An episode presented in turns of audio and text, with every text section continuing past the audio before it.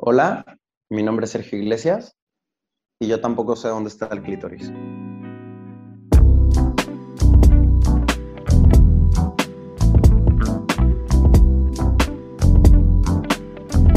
Hola, ¿cómo están? Sean bienvenidos a este segundo episodio de Imperfecto.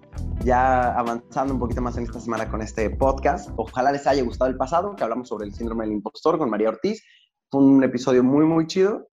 Y hoy estamos nuevamente aquí reunidos para hablar, como ya vieron seguramente en el título y ya habrán visto eh, al inicio de este programa, vamos a hablar sobre educación sexual, educación erótica, pero vamos a ir un poquito más allá de lo que nos enseñaron en la escuela. No nada más de cómo poner un condón o cuáles son los métodos anticonceptivos, sino vamos a estar platicando sobre la educación que nos han dado en el ámbito sexual y también por qué no sabemos disfrutar del sexo y cómo todos somos medio mediocres para esto, ¿no?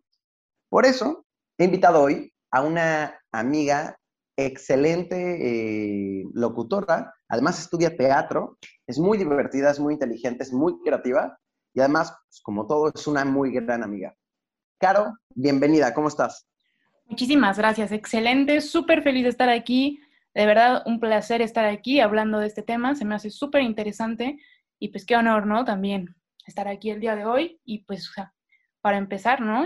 Ya con esta conversación tan interesante, ¿no? Creo que van a salir cosas muy buenas de aquí. Sí, no, el honor es todo nuestro aquí en Imperfecto y yo también coincido en que van a salir cosas muy interesantes. Porque, a ver, Caro, no sé si te acuerdas, pero yo estaba pensando el otro día, hablando de este tema de educación sexual, y recuerdo que la única vez, creo, ¿eh? estoy casi seguro que la única vez que tuve clases sobre educación sexual en toda mi educación académica fue en segundo o tercero de secundaria y quizás nunca más. ¿Tú qué onda? Pues sí, yo también, yo creo que también por primero segundo de secundaria, creo que desde sexto de primaria yo ya he empezado a tener algo, no, en quinto, en quinto me acuerdo que fue el año que más, pero realmente, o sea, te hablaban de cosas que pues actualmente no te sirven de nada. Te dicen los nombres científicos y esto y el otro, pero realmente, pues no, nada que actualmente yo te me pueda recordar o algo que diga que de verdad valió la pena. Sí, yo, me acuerdo mucho también que tenía un sesgo muy este, conservador, ¿sabes? O sea, de lo que me enseñaban era una perspectiva muy conservadora sobre las relaciones sexuales y todo.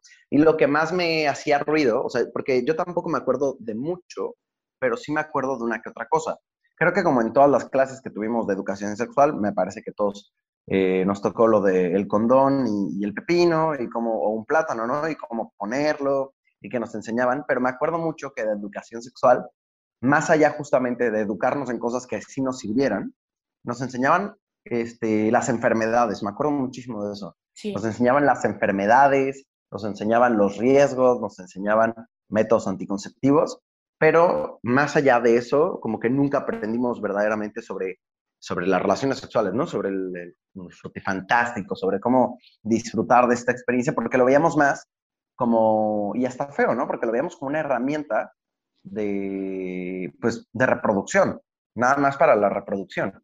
Y justamente, digo, al menos tuvimos una clase, pero justamente que este tipo de temas se vean así, tan superficiales y tan sesgados, pues deja un chorro de tabús y por eso todos los chavitos y chavitas andan pues sin saber qué onda, ¿no? Y, y hasta la fecha. Exacto. Y además, esto que mencionas de las enfermedades, que justamente también te iba a decir, que como que te meten miedo, como que te lo hacen ver como algo malo. Sí, totalmente, que solo te, te dan la parte negativa de no, hay muchas enfermedades, y siempre tienes que usar métodos anticonceptivos, y sí, te dan los varios que existen, pero realmente no, te, no, no van más allá de eso, ¿no? De todo lo bueno que puede traer, y pues con romper este tabú, ¿no? Que no es algo malo, que no es algo que a lo que le tengas que tener miedo o algo que debas esconder y no platicarlo nunca. Creo que no, no nos enseñan eso y necesitamos una educación que nos haga ver que no es malo, simplemente hay que tomar siempre precauciones y pues que se debe hacer todo con sus medidas y cuidados. Sí, o sea, una educación mucho más completa, ¿no? Porque como tú dices, está basada mucho en el miedo, en la precaución y todo, pero como que está incompleta, ¿no? Esta educación sexual que nos dan. Y, y, yo te digo, o sea, aunque quizás haya sido como unas intenciones y todo, pues te hace sentir culpable referente al sexo, ¿no? O sea, te hace sentir como que de miedo, que tienes que hacerlo bien, que la puedes cagar, y no te enseñan a disfrutarlo. Yo poco, o sea, poco recuerdo mucho de, o sea, de mis clases de educación sexual, pero me acuerdo mucho de una definición, y esto sí creo que es lo que más se me ha quedado, que decía, este, en esta clase aprendimos que erotismo, la definición que nos dieron de erotismo, era la capacidad de sentir y generar placer. Y la verdad, me gustó mucho esa definición y se me hizo, pues, creo que por ahí es donde tendrían que haberlo abordado, ¿sabes? Sí. No se trataba nada más de, pues, tener relaciones sexuales para reproducirte o cuando estuvieras casado o cuando fueras adulto, sino esa capacidad de generar placer y de sentirlo, ¿no? Y creo que como no hemos eh, indagado tanto en ese tema, pues a la hora de la hora, ahorita que ya estamos más grandes y que ya tenemos relaciones sexuales y todo, pues la neta, somos medio mediocres. O sea, todos creemos que somos muy, muy buenos, pero yo sin problema, no sé tú, pero yo sí podría decir que soy muy promedio, a veces abajo del promedio, a veces quizás arriba, pero todos creemos que somos buenísimos, en especial los hombres, y pues nunca nadie nos enseñó, nunca aprendimos de ninguna manera más que pues del porno, ¿no? Y, y, ese es el problema, porque aparte el porno súper falso, súper dañado, súper falocentrista, y tenemos, creemos con la idea de que el sexo es únicamente cuando hay penetración. O sea, ¿por qué es tan así que llamamos sexo a tres cosas? El sexo oral, el sexo anal y el sexo pues, vaginal. Y todas tienen que ver con la penetración. Entonces, tan reducida está nuestra concepción pues del sexo, ¿no? Y, y todo basado en el porno, que aparte, ideas súper erróneas. Sí, definitivamente, y es justo también lo que yo estaba pensando, que realmente la única educación erótica que se recibe, pues ni siquiera es educación, es lo que llegan a ver, sobre todo los hombres, porque aquí también hay como una inclinación, ¿no? Porque generalmente... Totalmente. sí, muy común que los hombres vean porno, pero las mujeres no, ¿no? Y si alguna lo ve, es como, ¿qué? ¿Qué está pasando, no? Entonces, pues ven este, este tipo de, contenido y pues se, se crean una falsa una falsa un falso concepto de lo que realmente es y ya llegando pues quieren imitar todos esos esas cosas. Realmente no, no se trata de eso. Y pero la duda que yo tengo y que te hago, ¿tú crees que la educación erótica tendría que ser como parte de una materia en la escuela? Híjole, yo no sé si precisamente en la escuela, o sea, de lo que sí estoy seguro es que la educación sexual en la, en la educación primaria y secundaria, tiene que ser más extensa, tiene que ser más completa, tiene que abarcar el tema del erotismo, de quizás los juegos en la cama y de disfrutar las relaciones sexuales justamente como, como un medio de, de placer, ¿no? Y de descubrimiento de tu persona y de la otra. Pero no sé si todo el tema del erotismo se tendría que ver en la escuela. Digo, no lo había pensado. Pero fíjate, el otro día estaba hablando con un amigo, y esto es bien chistoso, porque hace como seis, siete meses estaba leyendo un libro, se llama Siddhartha, de Germán Hess, el autor de Lobo Estepario, es, la verdad es un muy buen libro, y básicamente es una novelización de la vida de Siddhartha Gautama, que era el, el Buda, ¿no? Y dice que una de las cosas, pues él era rico y era príncipe y todo, pero pues quería aprender a vivir este, y disfrutar de, de los secretos de la vida y todo, entonces se vuelve un vagabundo y de ahí se mete con un grupo y con unos, este, digamos que, un, grupo espiritual, pero bueno, el punto es que en un momento él conoce a una mujer que pues era una prostituta y se enamora de ella. Y entonces ella, él no sabía nada porque nunca había tenido contacto con una mujer. Entonces ella le dice de que, hey, ¿sabes qué? Estás haciéndolo mal. Hazlo así, te voy a enseñar acá, haz mejoras esto, pregunta acá, toca acá, mueve acá.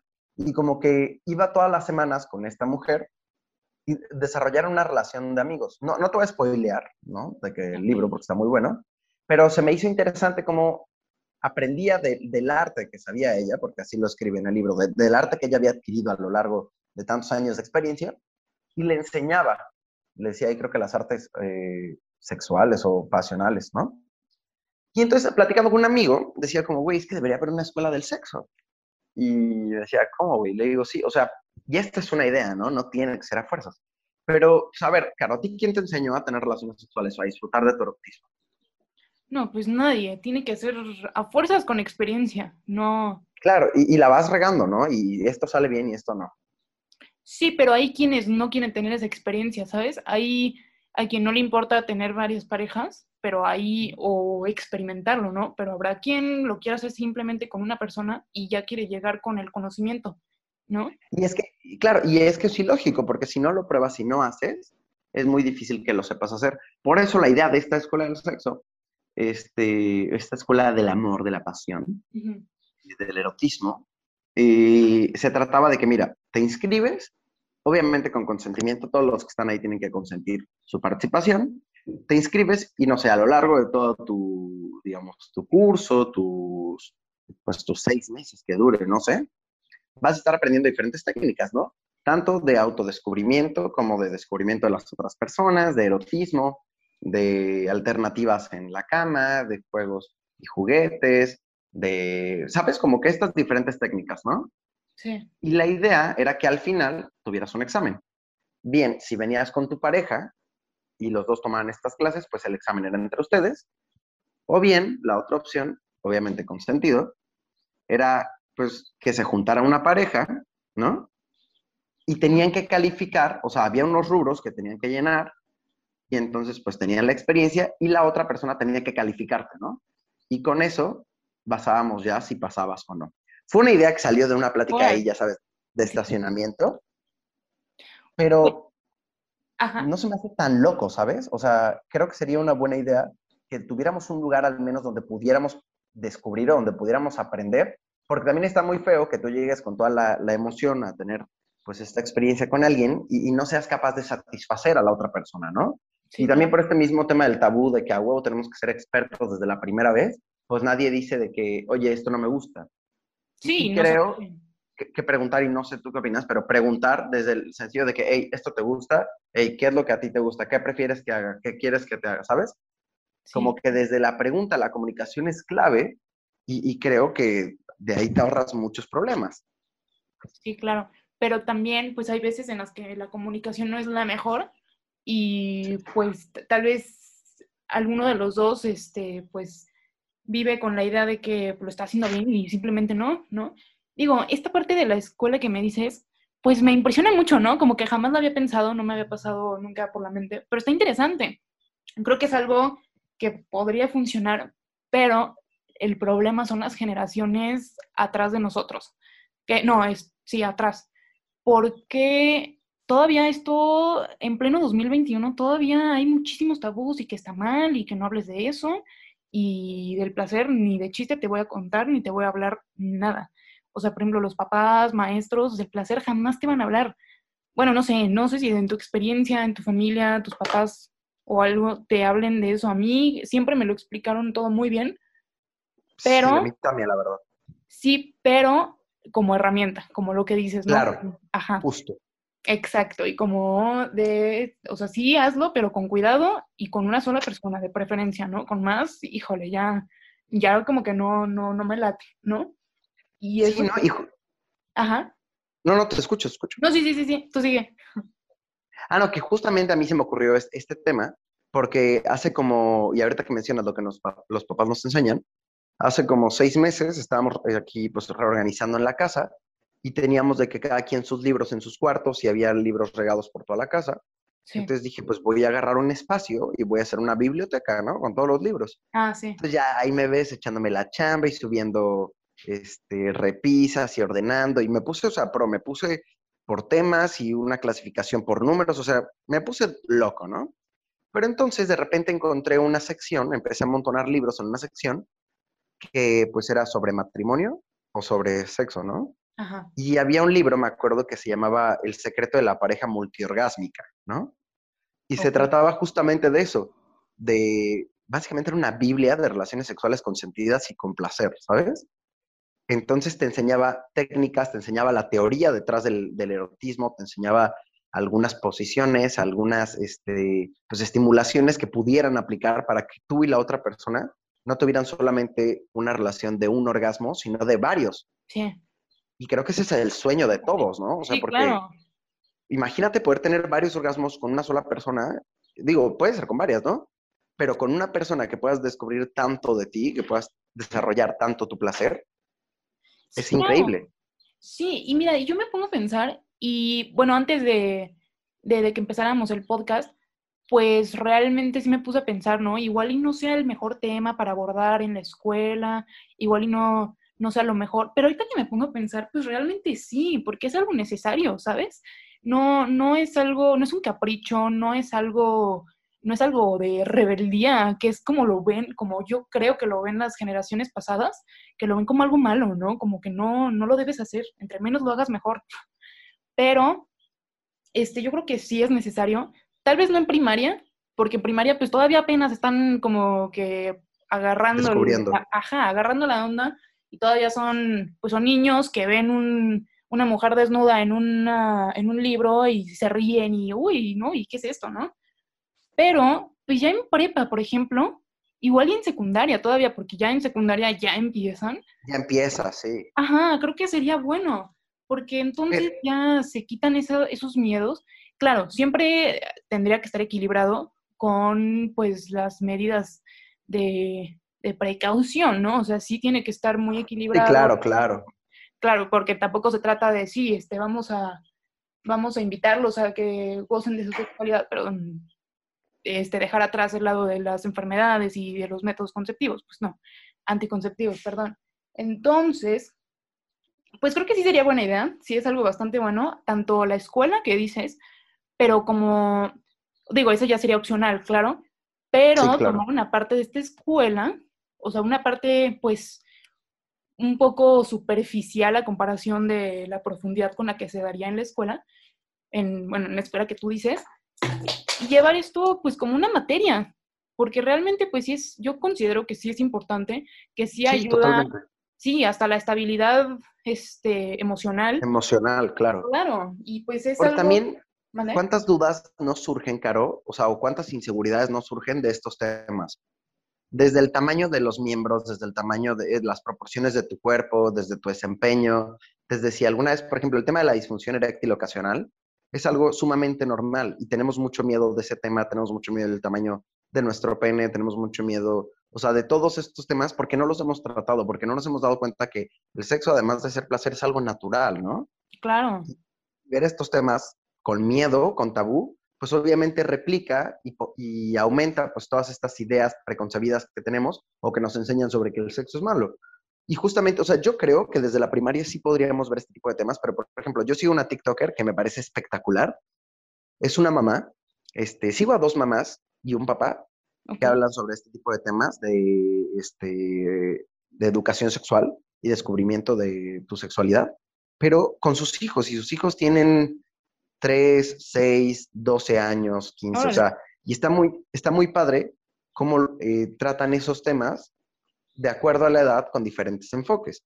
Por ejemplo, en un capítulo, una chava, una niña de, o sea, en un TikTok, una niña como de 6 años, que es la hija de una de las TikTokers, están en el carro y le pregunta sobre pues, el sexo, ¿no? Y entonces, pues la mamá le dice tal cual las cosas como son, pero los llama por su nombre, ¿no? Pene, vagina, concepción.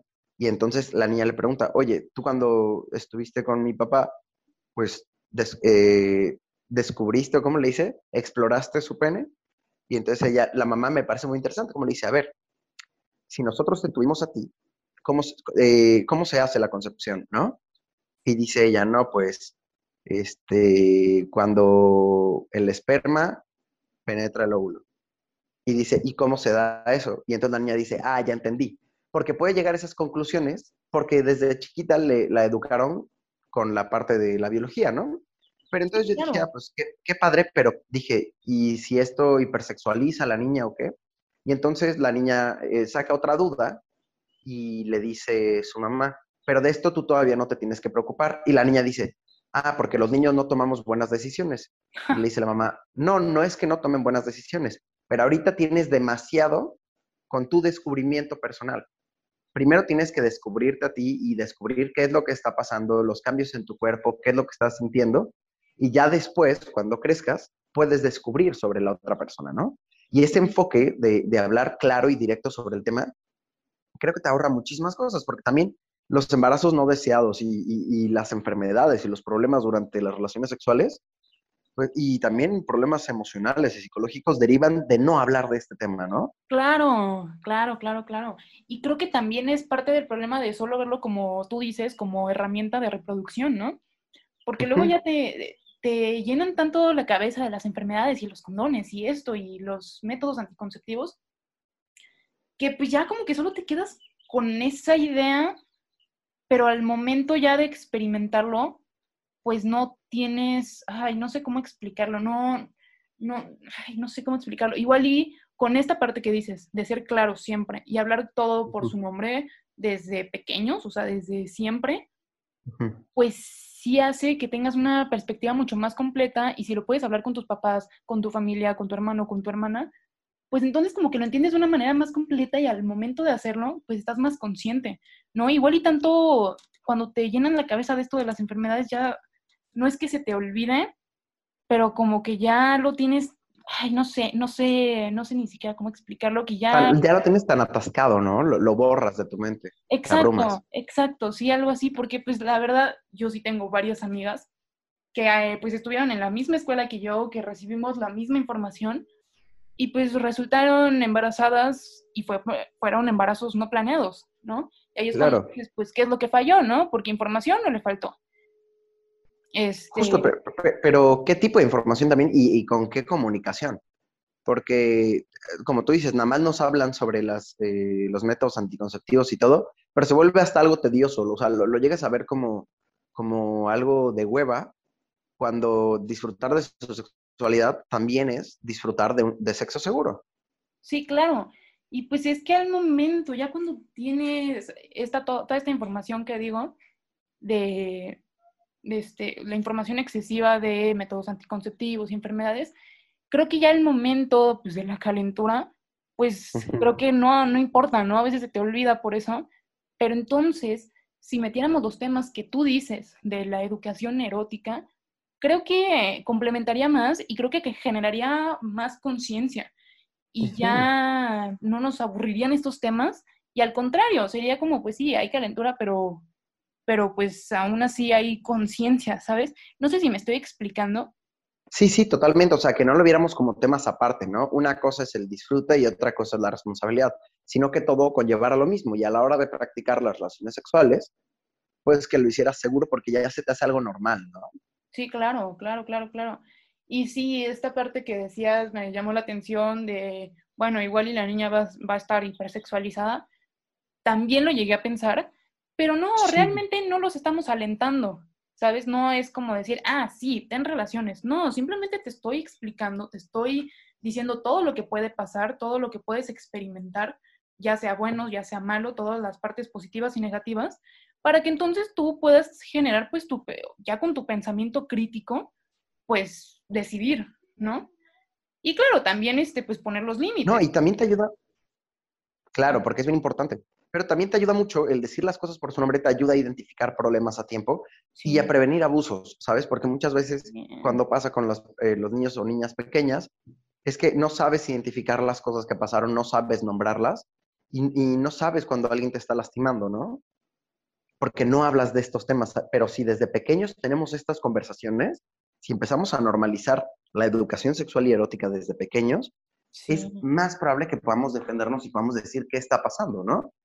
Claro, y como tú dices, llamar las cosas por su nombre, porque luego también salen con sus cosas de, de la abejita y la flor y la semillita. Ándale. Y ya no sabes si estás hablando de, ah, de pues, del sexo o de, una, de un jardín, pues.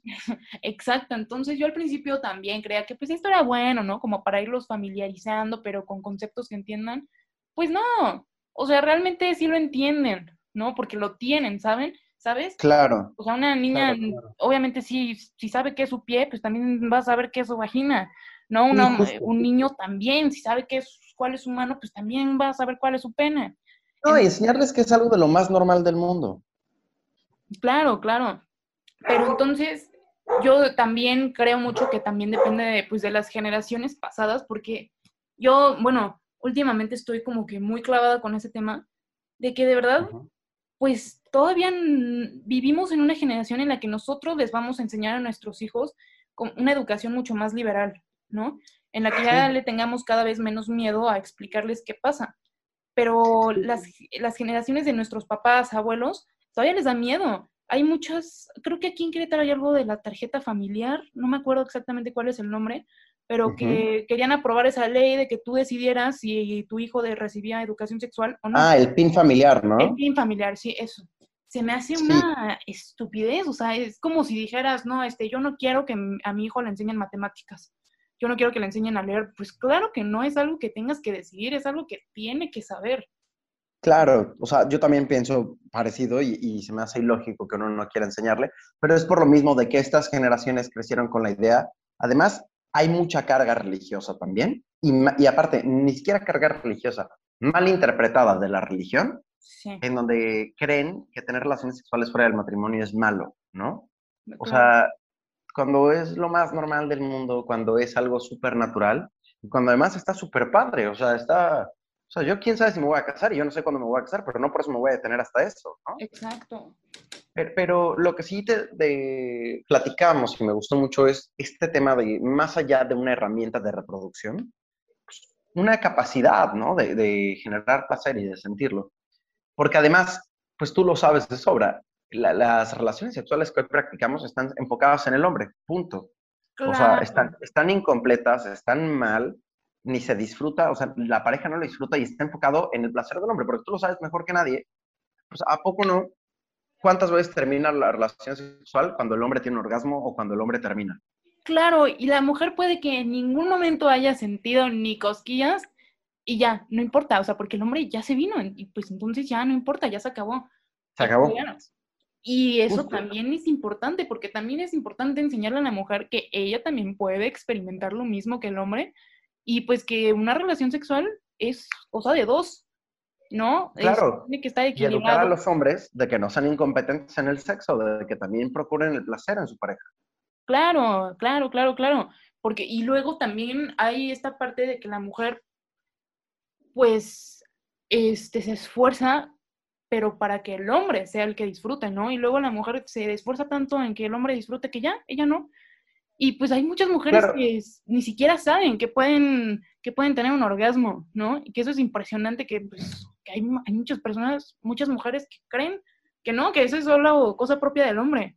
Eso a mí me impresiona. Claro, desde ahí es donde tenemos que educar para romper ese tipo de estigmas, ¿no? Y de estereotipos, porque también, a ver, el hombre, o sea, como quieras, te vas a excitar y, también toda la relación sexual está basada, es falocentrista, está basada en el pene todos los estímulos sexuales están basados en, pues, en estimular el pene, ¿no? Entonces, es difícil que el hombre no tenga un orgasmo o es difícil que no tenga, pues, esta sensación. Ahora lo que hay que hacer es enfocarnos en que la pareja también lo tenga, ¿no?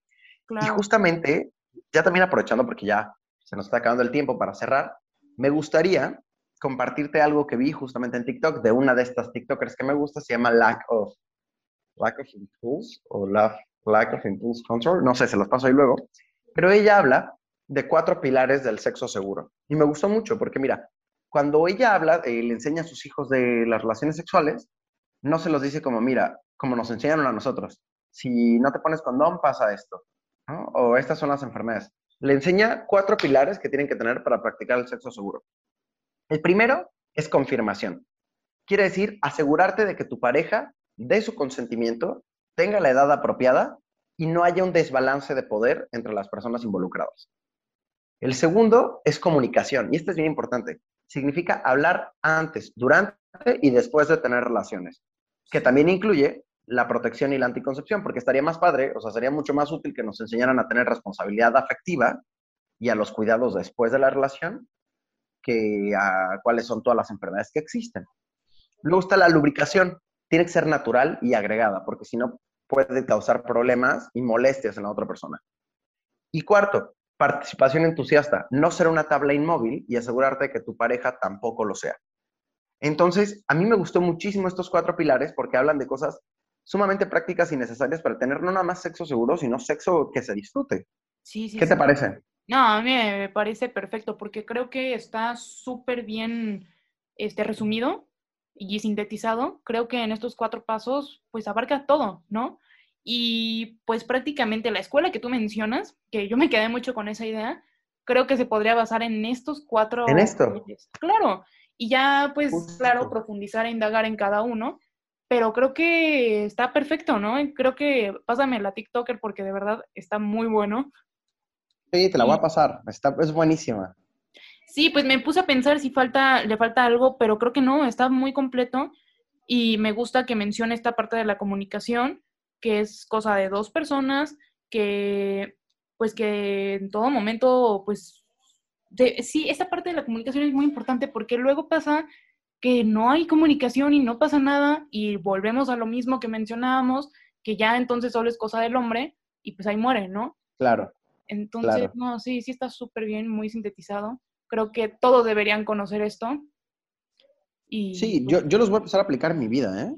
Ya para mí estos pilares ya son mandamientos. Sí, claro, y esto es, pues en algún momento, si en el futuro tenemos hijos, esto es lo que se tiene que enseñar, tanto en la familia, tanto en la escuela, y normalizarlo, normalizarlo que pues los, o sea, las personas ya crezcan con esta idea y pues para esto evita muchísimos malentendidos, evita ignorancia, evita muchísimas cosas que son las que perjudican las relaciones sexuales actuales.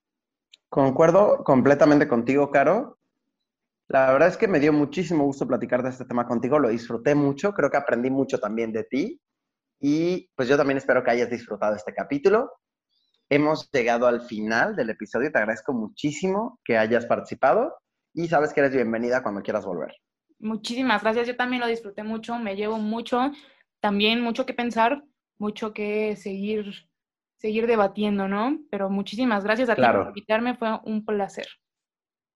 No, de que el placer es mío. Caro, si te quieren buscar, ¿dónde te pueden encontrar?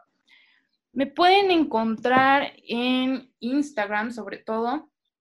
Estoy como, como Caro Maldonado, caro.maldonado-ac. Ahí es donde me pueden encontrar. Perfecto. Bueno, pues a mí me pueden encontrar como Sergio Bajo Churches con doble S al final. Y no se les olvide seguir la cuenta de Imperfecto en, en Instagram, que es Imperfecto Podcast-bajo. Bueno, pues muchísimas gracias y espero que hayan disfrutado este episodio. Gracias, Caro. A ti. Nos vemos.